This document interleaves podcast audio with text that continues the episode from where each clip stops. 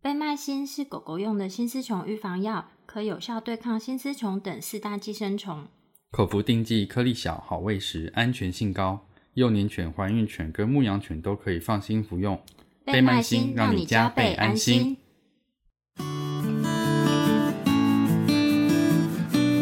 你现在收听的是 Wonder Vet Talk 超级好兽医的闲聊时间，我是兽医师林哲宇 Steven。我是兽医师肖慧珍，在这边我们会用轻松谈论的方式，带给大家一些简单而正确的小动物相关资讯，也会和大家分享一下兽医师日常发生的有趣事情。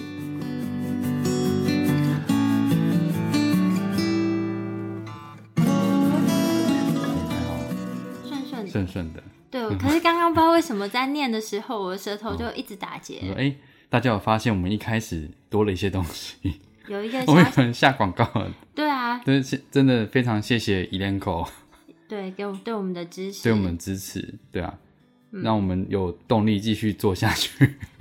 没有，主要是这样发现，其实就也是业界也是有蛮多人在听这个节目，会觉得蛮感动啊，不然觉得都没有得到什么 feedback，有点伤心。对啊，大家其实有什么问题或觉得我们讲的很烂，也是可以跟我们讲啦。讲的很烂， 不要，我不想听到，我不只是啦想听你还正面的还是还 feedback。是可以跟我们聊聊，或者是你有什么想法，或者是想听什么东西都可以。然后你想跟我们分享什么，可以让我们念出来。例如说，同业你发现说有一个个案值得跟大家分享，你也可以跟我们讲，我们帮你念念出来也可以啊。也可以，没问题。对啊就是有一点互动，好像让我们觉得做这个不是那么孤单。对啊，诶，我们那时候为什么会想要做这个？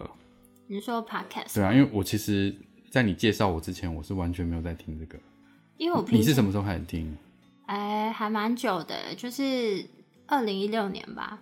诶，很久诶，对啊，就我那时四候年了。去美国的时候，他们就其实蛮流行在听这个 podcast。然后那时候我主要听的一个节目是，就是每个国家可能都会有一些判决上面的一些悬案啊，或者会有很多哦疑点的部分。然后就其中就有一个 podcast，它就是在把比如说他觉得不明的案件，然后他去收集资料、抽丝剥茧。因为你如果要登上主流媒体去报道这些东西，其实并不是那么容易，你可能会受到很多的阻挠啊。Podcast 比较不受这个限制，然后它就是抽丝剥茧的去找出背后案情的真相，其实就有点像收听的广播悬疑剧，但是它那个就是真实的事件。然后你就因为我同学每天都在听啊，然后我在那边住一个月嘛，就是哦，它是放出来的嘛？他放出来，然后他就跟我说这个很棒，然后我就回来也有在追，哦然后就后来就陆续就有在听一些就 podcast，中文的。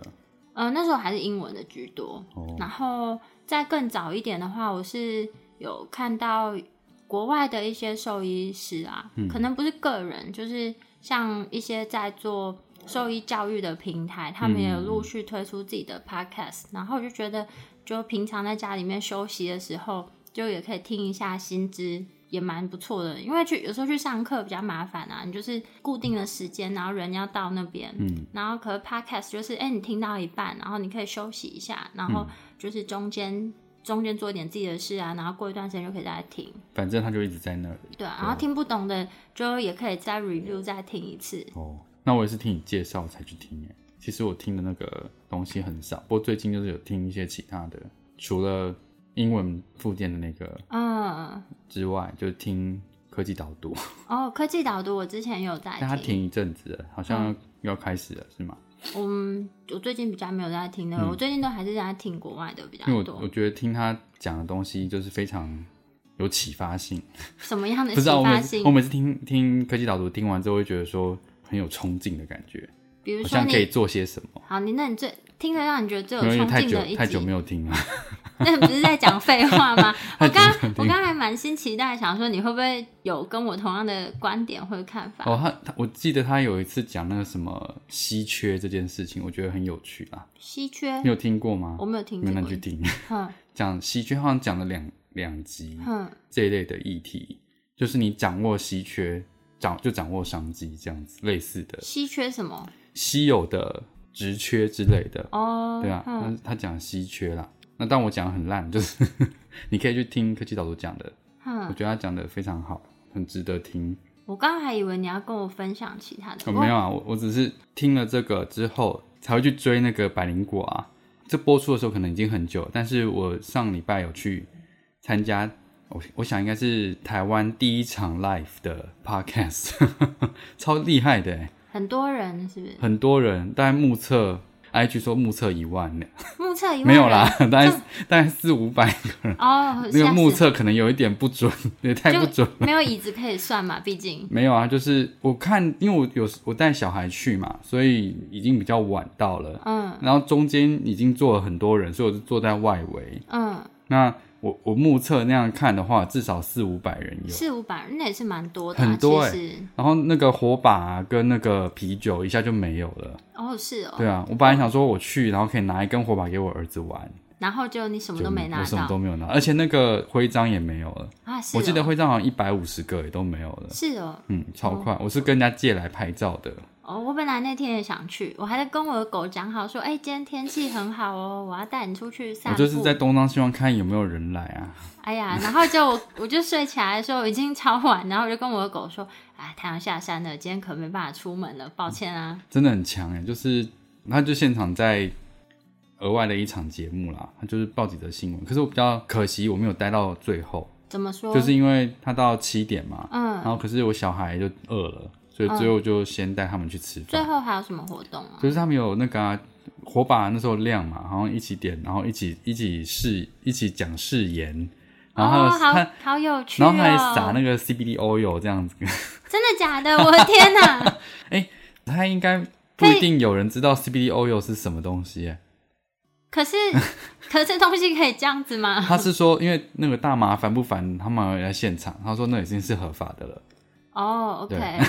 可是是合法我记得台湾好像，呃，因为我没有听大麻烦不烦，不过我之前有查过相关的资料的话，应该是呃 CBD oil 有分两种，嗯，然后其中有一种是什么我不知道成分是多少的，它是不合法，有一种是合法但。我相信，因为律师在场，他应该是合法的。啊没，错，我想应对该他有特是，别讲，嗯，他有特别讲，所以应该是合法的。然后就撒，所以现在出国也可以买那个回来吗？因为我不知道哎，嗯我好吧，那我就只能再回去收听大麻烦不烦，确认一下这个到底 O 不 OK？我因有为几集没有听了，就是因为之前之前我去美国的时候，本来我想买那个回来给一些癌症的病患用啊，嗯但就我就怕那过海关的时候会有问题，所以我后来就没有买。我觉得可能先不要好了。没关系，我先确认一下，如果我要买的话，那我们今天其实主要讲的那个主题是 MDR one 这个基因的事情，对吧？这个其实跟我们之前闲聊的东西稍微有一点点不太一样，但其实，在算是临床职业的情况下呢，都还是会注意到这个问题啦。我觉得还是要蛮小心的，因为嗯，我刚职业的前几年，前几年，OK，前几年嗯，不是我，就是另外一个学长， 哦，就是他在看看诊的时候啊，是一只古代牧羊犬。嗯，我们比较专长的都是外科跟骨科，其所实以比较少用药啦，对啊相对相对来用药说是简单单纯的。对，然后那时候他看了一只古代牧羊犬，那时候医院还是一般性，没有说只有看单一的科别比较多。嗯，所以什么都还是会看。然后那个那一只古木来看的时候，好像是皮肤的问题，诊断治完之后，它是有毛囊虫的问题。对，然后呢然后我记得那时候就帮他打了一针 ivermectin，之后开口服药这样子。 哼，哇哦，那老实它，说，那只狗我是完全没有任何副症作状嗯用或症状或反应的。那只是在它离开回去之后，然后那个学长突然想啊，突然发现说它是古代牧羊犬，嗯，才想到这件事情。但其实我那时候是没有任何警觉性的，因为我那时候对这个其实根本就不熟。然后我不知道为什么学长这么紧张，然后把他抠回来，就是立刻帮他没有症状，那帮他输液。然后把它的药物都换掉，这样子，对，然后嗯输输液确定他没有任何情况不舒服或任何神经性的神经性的症状之后，才让他回家这样子。但哦那狗其实完全没有症状就是了。运气算不，那你有遇过吗？你说有症状的吗？对啊嗯我是没有遇过这样的问题。 ，MDR one 这么重要的原因是其实一开始会先知道这个 MDR one，、主要是因为我以前研究所的时候是念肿瘤科嘛，然后就是 MDR one 这个基因呢，它其实正常的情况下，哦，先先讲一下 MDR one 它是什么东西好了，哦，对啊就打断，MDR one 什么是 MDR one？就是 Multiple Drug Resistance One 中文是嗯、多重抗药基因，其实，在人啊，嗯还有就是动物身上都带有这样子的基因。然后这个基因它正常的情况下，它会产生一种蛋白质，叫做嗯、P glycoprotein，就是一种糖蛋白，我们有时候会叫它 PGP。这个糖蛋白很很有趣，因为它最早的时候是在肿瘤内里面被发现嘛，然后嗯就发现说有一些肿瘤细胞啊，它其实对化疗药物的反应是比较有抗性的。然嗯后在这些具有抗性的肿瘤细胞呢，它的细胞表面上都有 PGP 这个糖蛋白的存在，所以那个肿瘤药对它的效果就很差，是吗？对，就会很差。然后所以在做任何化学治疗的时候，他会先去验这个东西吗？呃，我们不会先去验，但是现在某一些肿瘤啊，比嗯如说像犬的肥大细胞瘤嘛，就是有时候它对化疗药物反应很差的时候，我们就会去检测说，就是会帮它做你叫说做染免色对免免疫疫染色免疫染色，就是去确认说它的那个糖蛋白表现是哦，不是、所以你会是会先让正常的治疗之后，才去看它的效果，然后不行的话，哎、觉得效果差才去验这个基因，不会一开始就验，通常没有一开始就验，是因为它费用比较高吗？还是也没有哎、但我哦对吼，为什么没有一开始就验？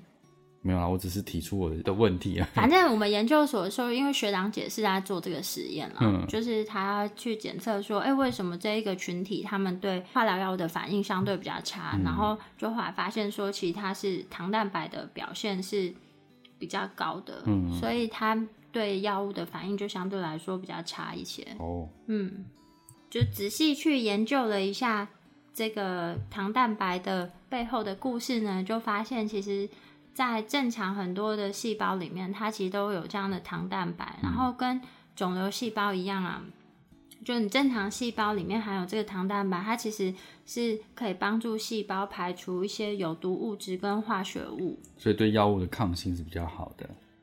就是应该是说，它可以把这些就是产生的毒素排掉。对对对，嗯毒素排掉。然后其实最重要的部分呢是，就是它可以避免让这些有毒的物质啊，经由血流就是跑到脑里面。因为正常药物要进到脑的话，它其实是要通过一一个叫做血脑障壁 B。B B，对对对，B B B 的， 怎样？真的大家会不会觉得很怪？ 哦但不会啊，念生物医学相关的都会知道、这个。没有好不好？这是国中、国中还是高中生物就有了大家都谁记得啊？ B B B 啊，那你记得排列组合吗？记怎么得算？啊，庭院深深深几许？那个几阶你会算？几阶可能要复习一下。对啊，就是我是说，这可字能义的东西那不一样啊。差不多啦。我就就是比较不熟悉的东西，可能大家记不得嘛。哦然后反正就是，你看这样乱掉了。 我刚刚讲的很顺。哦好，就是反正就是它可以正常情况下，它就可以避免这有毒物质就进到它脑里面。那所以当这个 MDR1 基基因它产生突变的时候呢，它其实就会影响或是弱化这个糖蛋白的。表现或是它的功能，那这个药物就可能会进到脑里面，所以是它对药物的抗性就变差了，就是他没有办法把它排掉，哦然后它不就会会进去蓄积，哎、不会蓄积，就是会跑到中枢神经去了，就是它就会累积在脑里面，就会伤害它的神经，所以就会系统产生我刚刚讲的那个 case，就是有可能会产生神经症状，所以比学较长，常见的会是这所以样。学长才会这么紧张，对啊，对、嗯，啊，因为因为严重的话是有可能会死掉的啊、嗯嗯，所以是他对这些药物的敏，呃，如果从另一个方向讲，就是对这些药物的敏感性是比较高的啊、对就例如说本来正常剂量，呃，一般的狗狗是完全不会有问题，对但是在这一类的犬种，它们其实就有可能会有中毒的危险。对，就是它们产生副作用的比例就会提高啊。然后所以在就算你给它很低的量，它有可可能会产生比较严重的副作用。嗯嗯，大概是这样子。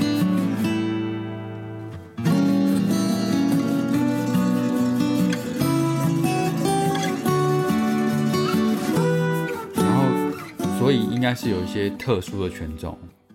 比较常有嘛。嗯，其实一般来说啊，嗯就是平均来说，就是在狗狗里面啊，大概就是有百分之五的狗，它本身就是可能有这个 MDR1 基因突变的情况。有任何犬种，嗯，任何犬种就整体平均，你不管什么犬种，平均来看就百分之五是有可能有这样的机会。但是我觉得这也是要看他当时统计的资料库，它是嗯这全种的收集是从哪边来的。不过大大致上目前看到的就是文献，大家都是这个数据左右。嗯，然后，但是的确像你刚刚讲的啊、就是在某些犬种，比如说喜乐蒂，嗯，喜乐蒂对，你在笑什么、啊？不是，我会想到喜乐蒂，然后你会讲到 Collie。 Collie，对，一般人分得出来喜乐蒂跟 Collie 吗？ Collie 就是牧羊犬嘛，对，然后大家说牧羊犬，牧羊犬就是大只的 Collie，哎、不，大只的喜乐蒂。就看起来像是大只的喜乐蒂。我以为我一直以前我一直以为它是英格兰牧羊犬，就是大只的 Collie，、哎哼，大只的喜乐蒂，哦就不是、哎 Collie 就是 Collie。 ，Collie 就是 Collie，然后你要讲， 没有啊？干嘛？然后说它是灵犬莱西，现在谁知道灵犬莱哎、西啊？真的，我想说，其实我小时候也没看过啦，我也是听大人说灵犬莱西，灵犬莱西，所以就想说，哎、哦，原来灵犬莱西是这个品种这样子。你没有看过，那你怎么知道灵犬莱西就是莱西就是 Collie？没有，我有看过这个品种啊。哦，然后他们说这是灵犬莱西啊，就爸爸妈妈告诉你的。所以这个印象很鲜明。你想到灵犬莱西，就会想到 Collie。对啊，所以我想说，那现在在听，没有人知道灵如果犬大莱西家知道灵犬莱西是什么样的形外形，外，形的话，帮忙留个言。 好失礼哦。没有，那我，那你今天我跟你讲，你也很失礼啊，什么因为灵犬莱西就跟神犬也疯狂是差我不没有多看年过《纪神。犬风》神那神犬也疯狂是一个当时很夯的宠物电我影，好不好？我只看卡通，然后跟这是港电片影，我很少看那个。其实我很少以前很少看那个美国电影美国片，哦我看超多港片，就是可以周周星驰、林正英那些那系列的。可是那个那时候就很多狗狗电影啊，包含《神犬也疯狂》啊，《家有贝多芬》有看过吧？我听过， 《家有贝多芬》就是好，啦，我我可能看过一一些，因为我对那个没有什么兴趣、哎，可是你贝多不芬不会讲话，对不对？不会讲话，那你觉得狗会打篮球这么疯、这么荒谬的事情，你 啊也看？它很可爱这么啊。荒谬？哎、黄金猎犬很会打篮球哎、 嗯，哼，哎、它穿那个小球鞋有多可爱？那只狗叫那个啊，巴蒂啊，巴迪，所以你说你就说那时候很多狗叫巴迪对， ，B O D Y，没有，不是 B O D D Y 吧？还哎、B U D D Y 吧？哦，Buddy，对，哦，Buddy，哼，还是 B U D 我忘记那多了，久之前？我根本三不十记年得前，屁嘞，我是没看过。没有，它很多集啊，哦它就是你说有什么《神犬疯狂六》之类的，其实我没看过那么多集，但是我刚然后查每一了集下都一直打篮球，没有，我没看过那么多集，我不知道后面到底发生什么事。但是我每知道就一直他换队伍这样。他好像有，我刚看了一下，他好像有出到第七集了，我好真惊假讶的啊！我只记我好像只看过两集而已。你可能可以在我们听众里面找到一些共鸣啊，我是没有看 过。可是那个就很热门啊、不过我知道贝多芬是不是圣伯纳，对圣伯纳，然后我对圣伯纳的印象就是他在雪地里，然后弄一个那个下下巴绑一个不知道是水还是啤酒的东西，然后在雪地里给人家喝这样子。我对他的印象就是口水好多。 我想说我没有办法养这个狗，口水怎么那么多？这样一直帮它擦口水，它哎就在我们家我里们滴滴我们是滴。不是跳了有点哦，对，我们讲比较常见的犬种就是喜乐蒂、Collie，Collie 就是灵犬莱西的那个样子，对，然后澳洲牧羊犬，大概像喜乐蒂啊，或者是 Collie，尤其是喜乐蒂啦，它大概是有百分之七十的比例，就是十只里面可能有七只它都就有，比例比较高。嗯，它都有 MDR1 的基因突变。然后就是大家一般会就是怕怕说会有疏漏嘛，嗯所以一般来说，我们讲到就有 MDR1 基因突变，就是我们会把它跟牧羊犬连连接在一起，这样比较好记，嗯因为大部分就是牧羊犬系的，它可能对这个。药物，呃，就是它可能因为这个 M 基 D 因 One 图片的几率关比系，较高对，对对，然后他对药物就会相对比较敏感，在使用药物上要特别小心。那但是因为啊、呃有一些英文名字里面有牧羊犬，但是翻译成中文的时候，它可能就牧羊犬这三个字没有明显的出现，就有一些饲主啊或是大众就可能忽略掉它其实也是牧羊犬系的，比如说那个德国狼犬啊，你说 German Shepherd，对啊，就是它也是牧羊犬系的，哦然后就是哎、像这这我就比较没有注意、哎，就是德国牧羊犬，德国牧羊，对对啊，因为大家都叫德国狼犬啊，对所以你就会比较忽略掉这样子的东西。然后还有像那个惠比特犬，嗯嗯，长毛惠比特犬，惠比特对啊，惠比特台湾很少见啦，是长得像灵缇吗？对，有一点类似那样子，就是很修长，Greyhound 像 Greyhound 吗？也不，它比 Greyhound 再尖细再壮一点点点更再细它是更细细，它是嘴尖尖的啊， Greyhound 就嘴尖尖的啊，对，但是你有看它过灰狗巴士的那个？我没有注意 logo 灰狗巴士，但是灰狗巴士上面不是放灰狗，你知道吗？灰狗巴士上面放的 是是吗大麦丁、欸，哎，有这种事没有？它不是一个形象而已吗？我它怎不么是一个剪影？是吗？我怎么印？我一直觉得， 我一直觉得灰狗巴士上面是放大麦丁、欸，哎，没有啦，然后我那时候就觉得很困惑，我想说怎么我会看这是样？ Greyhound，就是很修长啊，哦，那是一个剪影而已啊。还是那一台巴士你看到是盗版 的吧？？盗版的灰狗 对啊，嗯然后比较台湾比较常见，还有就是 Border Collie，对不对？对，就边但是境它牧是羊 co- 犬。它它是 Collie，它也是 Collie，可是它反而比例没有那么高嘛。比例，对它其实 MDR1 基因突变的比例相对来说比较低一点点。它所以嗯，哦，就其实那个网站上都有一个列表啊，就是他们针对比较常见的犬种去看说，哎、它有这 MDR1 的基因突变的比例大概是有多高，然后。最高的就是刚讲的 Collie 嘛，然后第二名是惠比特，嗯然后第三名就是澳洲牧羊犬，嗯，然后反正就是牧羊犬系的，然后再来的话就是呃因为我德有点我有点分不清楚澳洲牧羊犬跟 Collie Border Collie 有什么差别？还是它毛们色其实都不一样啊，不一样吗？因为有些有些会不会我以为是 Border Collie，然后其实它是澳洲牧羊犬，因为只是它长得灰灰黑黑这样。没有它们长得不太一样，哦，真的、哦。对啊，但台湾是不是澳洲牧羊犬比较少？很少哎、嗯，比较少，但是这个品种其实在美国还蛮流行的，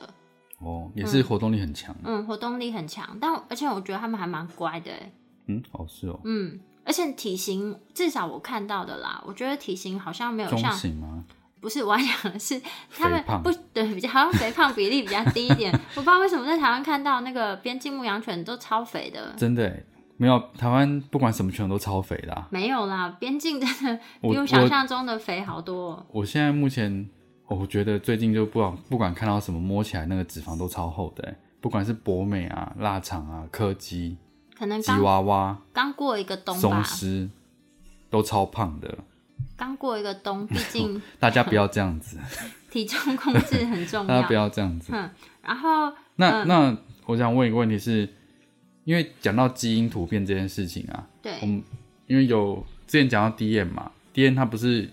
异型核子两个都有变异的话，才才有可能发病。那这个 NDR one 的话，它是这样子的情况吗？ ，DM 是两个都突变的话，就它的基几率是基高啊嗯因一对，然后两个都突变的话，它发病机会是比较高。对啊，然后那这个 NDR one 的话，它它的状况也是这样子吗？基本上是这样子，没错。所以还是两个都是都是突变的基因的话，它才会显现出它对于这个药物的抗性变弱了。对，就是呃，就是它通常这个专有名词它就叫同型核子，就是两个都有突变。那所以它在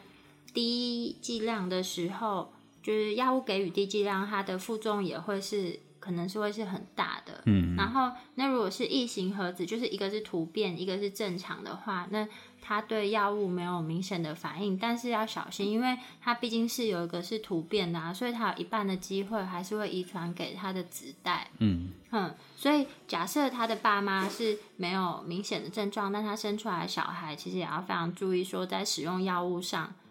就要特别的注哎、意。所以这个基因检测它是可以验得出来，它是异性核子还是同性核子这样子。对啊，对啊，哦他就会跟那个所以他们现在有在做育种嘛？就是例如说它是异性核子的话，是不是就不要繁殖，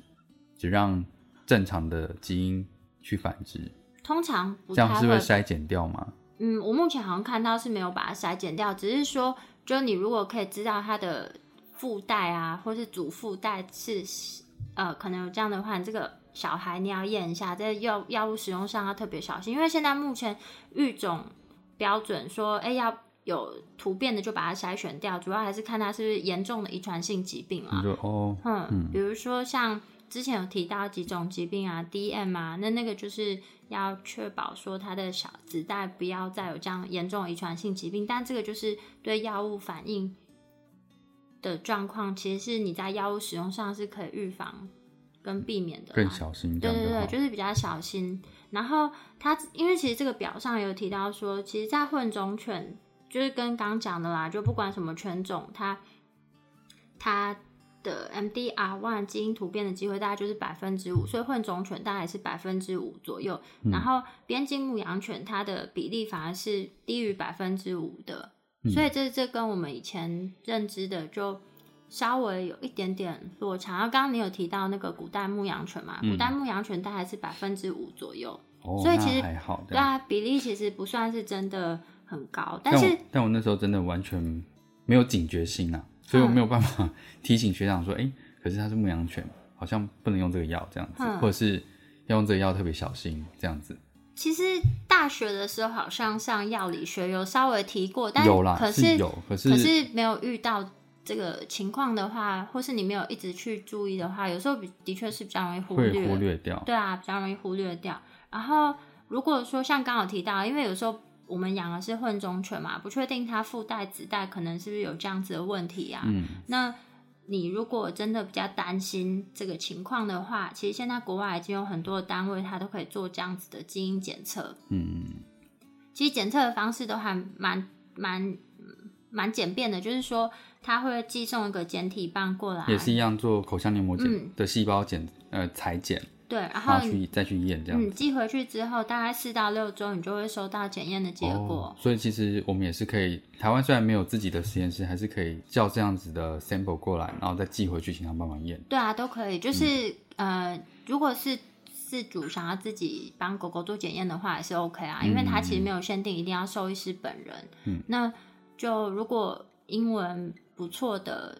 听众，可以可以参考一对下啊，网站，嗯可以参考，就是可以参考一下网站，然后就如果知道，哎、他可能就有混到这些犬种的话，就是在小时候可能就可以帮他验一下，那你就知道说他未来的用药可以跟医师提醒说，他其实有这个， MDR 万基因突变，所以用药上要特别注意，因为有些犬种，说实话，你真的看不出来、嗯，它是不是有混到这些狗狗这样子。那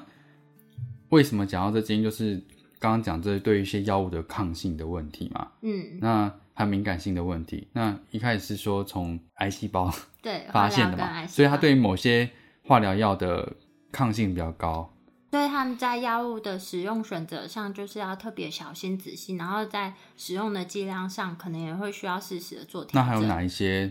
药物是要比较注意的？其实还蛮多的，包含我说比较比较常大见大分类的话，大分类的，比较呃，医师比较常会用到的，大概就是一些止泻剂啊，然后最重要的就是预防药物啦，没有啊就是抗生素啦，哦，然抗后生素，抗霉菌的药物，嗯，这一些其实在使用上还是要小心一点，因为的确是有可能造成神经症状的，嗯，的确是，对啊，但例如说哦 ketoconazole 这样这一类的、嗯这一类的药物，所以如果是这样的犬种的话，其实在医生医生的这边部分的话，其实要特别注意，因因为其实就像讲，医生比较有这样的资讯，所以他可以去帮你监控这些东西，但是还有另外一类药，就是你讲的预防类的药物，有的时候对是已经商品化了。如果是自行在其他地方购买的话，也要特别注意一下。其实它对于这些狗种的影响也是蛮大的，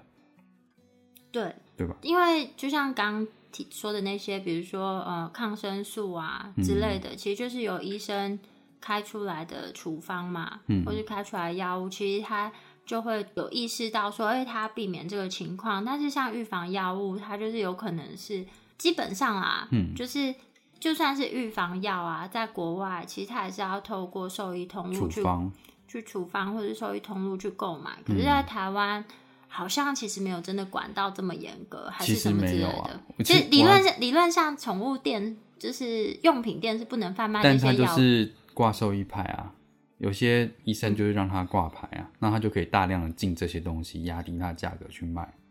嗯，然后可是这是会有风险性的啦，因为我觉得就是有点像商品化的东西之后，你没有看到这动物，没有医生去跟你做建议的时候，他他，例如说销售员，他不太确定说你的狗狗是什么样的品种，适不适合这个药物，他也不知道。你拿了他就哦，就帮你结账这样子。那你回去使用出现问题的话，其实我觉得算求助无门吧。其实还是会有一些风险在的啦。对啊，嗯，然后呃我刚刚提到的是说，其实牧羊犬本身对这个药物的敏感性就是比较高，嗯然后所以在某一些药物，就预防药物的那个外包装盒上面都有标示说，如果你是牧羊犬类嗯的。那你就要小心，可能不建议使用这个药哦有物，吗像全新宝，全新宝的那个成分是 ivermectin，然嗯后上面就有标示说，你要就是如果你是这个犬系的话，不建议使用这个药他物。他有说牧羊犬类，嗯，我记得哦印象中我是没有注意写看，它是中文，对在中文的，嗯嗯所以就可是它算的你它，可是它上面的那个狗狗是边境牧 羊犬，边境牧羊犬是小于 百分之五啊，也是啊，所以他应该是有做过调查的，他不所以他才是敢把它放在上面，对啊，这他样不是放一只 collie 啊， 不然就完蛋了。对，所以其实它这个摆啊、广告啊，还有那个摆放的盒子，其实都是有调查过对的。啊，所以 ivermectin 对于这一类犬系的狗狗来说，它的呃风险是比较高的嘛。相对风险是比较高的。嗯那所以今天不管你是医师开给你啦，嗯或是说你在外面自己购买的话，其实外包装盒上的标示还是都要看清楚。嗯虽然这个是预防药，但是它毕竟就是药，嗯药就一定有它的副作用在。然后不管是嗯医师或是事主本身都要有这个意识说，你在给动物用药之前，一定要去注意阅读它的使用说明。嗯，然后还有上面所有的标识。所以我也其实我以前刚开始职业的时候，就是有看学长在建议的预嗯防药啦，就诶，我会特别说他这个狗狗他建议哪一款，我想说诶，有差吗？就其实是有差的，其实是都有差的嗯啊。然后像我刚开始职业的时候，嗯，因为我自己就有养狗养猫嘛，而且很很很多只，嗯 所以我就会去看每一个药厂它的预防药的差别在哪边。像有一些药啊，就是家里有养猫的，就是不能使用，比如说含有除虫除菊虫成菊类的成分的，所以我家里的狗猫是住在一起嗯的情况下，我的狗狗就不能用使用含有除虫菊成分的这个外寄生虫的预防药。嗯嗯，所以就是在初期，我都是我都会去注意阅读一下这些东西。嗯然后，但是因为后来产品是它越出越多了，有一些新的东西可能比较没有那么熟悉，但是这点其实是要特别注意的。还有就是像有一些药物啊，嗯然后它为了让那个饲主在喂食的时候比较方便，它都会做成那种肉块的肉块的定剂，嗯，然后有一些人他会想说，哎、那我家的狗，比如说我家可能养好多只狗，就一个分两个这样子，买大块，然后分成两个小块的这样子，千万不可，对啊，千万不可，尤其是那种肉块型的，嗯因为其实它并不是均匀的均分混合均匀的，对啊，因为它就是尽可能啦，但是你要想，万一你今天是很小的狗，但是你刚好拨给它分到那块里面量是浓比较度比多，较高的，虽然这些预防药物它的剂量、安全范围都是很大，嗯但是还是有可能会有一些副作用产生。如果你真的吃到超量的嗯话，所以不建议说买大剂量的分。什么分拨成几个小块给家里的小型犬吃？我觉得这这嗯我觉个得比这较危变险省小钱，然后最后是对花大钱啊，花大钱去做治疗，甚至有可能得不偿失就是了。对啊，对啊如果真的中毒的话，会有什么症状啊？最常见的是神经症状所，以分不太清楚方向啊，或者是虚弱、攻击失调，或者甚至 seizure，呃，那个癫痫这样子嘛。有的很严重就直接倒下来吐，就是吐癫痫啊，然后口吐白沫啊，哦，嗯，然后轻微有些是它会先有一些吐的症状，然后有哦呕吐的症状。嗯，然后有一些更轻微的神经症状，它就是就像你刚刚讲的攻击失调，就是走路不稳啊，嗯然后或者是它开始有那个眼震睛颤会就会震颤，嗯其实不太一定啦，然后会有散，可能会有散瞳的情况出现。不一定，每一只表现不太一样，嗯所以我觉得你在一开始投药之前就先注意，然后尽可能去避免这些情嗯况发生，因为当他有这些症状出现的时候啊，最只能先用支持疗法嘛。那它会严重到什么程度？其实这有时候是没有办法控制的。 OK，对啊，在用药的时候要特别注意。对啊，所以预防药其实也是药，大家其实可以的话，在购买的时候多咨询咨询一下医师，然后尽量不要在网络上直接呃直接购买，因为你也不知道药物的来源跟药物的真实性，所以尽可能的话在实体店面购买会比较好，对吧？嗯，在实体店面。然后，如果你今天是在没有保障的通路去购买这些药物啊，当狗狗出现一些副作用的时候，你也是求偿无门啊。嗯其实就没有没有必要这样子。 ，OK，嗯那我们今天做个总结吧，就是我们今天主要是介绍一下 MDR one 这个基因。基因对啊，我觉得很重要啦，因为这个其实，当然，我觉得对于医生来说，跟饲主来说，其实都非常重要。主要是我们对于一些比较常开的一些药物的剂量会特别斟酌一下。像我刚刚分享的那个案例，它其实是皮肤的问题嘛，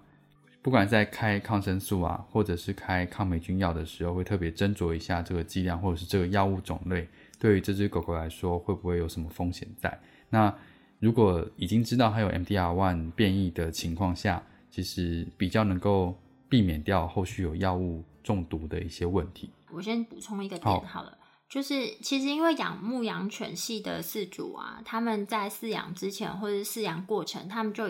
已经意识到这个问题，嗯，所以他们自己也会特别注意。就但是现在主要是要呼吁那些不知。比如说养混种犬啊，或是不知道嗯自己的狗狗可能是也是牧羊犬系的，如果混到了不晓对得，对对，混到不晓得的话，那我觉得这种反而是特别要小心注意的族群啦。嗯，嗯，然后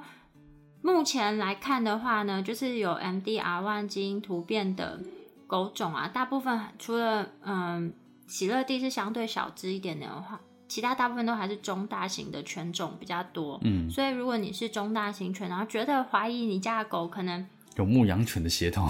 对牧羊犬的血统，那你可能要稍微注意一下，是不是过往曾经有类似的情况？用药之后，狗狗出有一现很些嗯明显不舒服的症状出现啊，那就可以跟医师讨论看看，是不是需要做这样子的基因筛检。嗯，然后在于预防药的选择上来说，也要特别再注意一下，没错，嗯，选择比较适合牧羊犬系的预防药，这样。对，嗯，好，那那今天大概就这样哦。好，那如果说就是对我们分享的内容有什么疑问，或是有其他想要知道的东西的话，那都可以上我们的网站，我们的网址是 triple w 找 wonder vet com 找 t w，或是 Google FB 搜寻 wonder vet 超级好兽医，都可以找到我们哦。那今天节目就到这边了，拜拜拜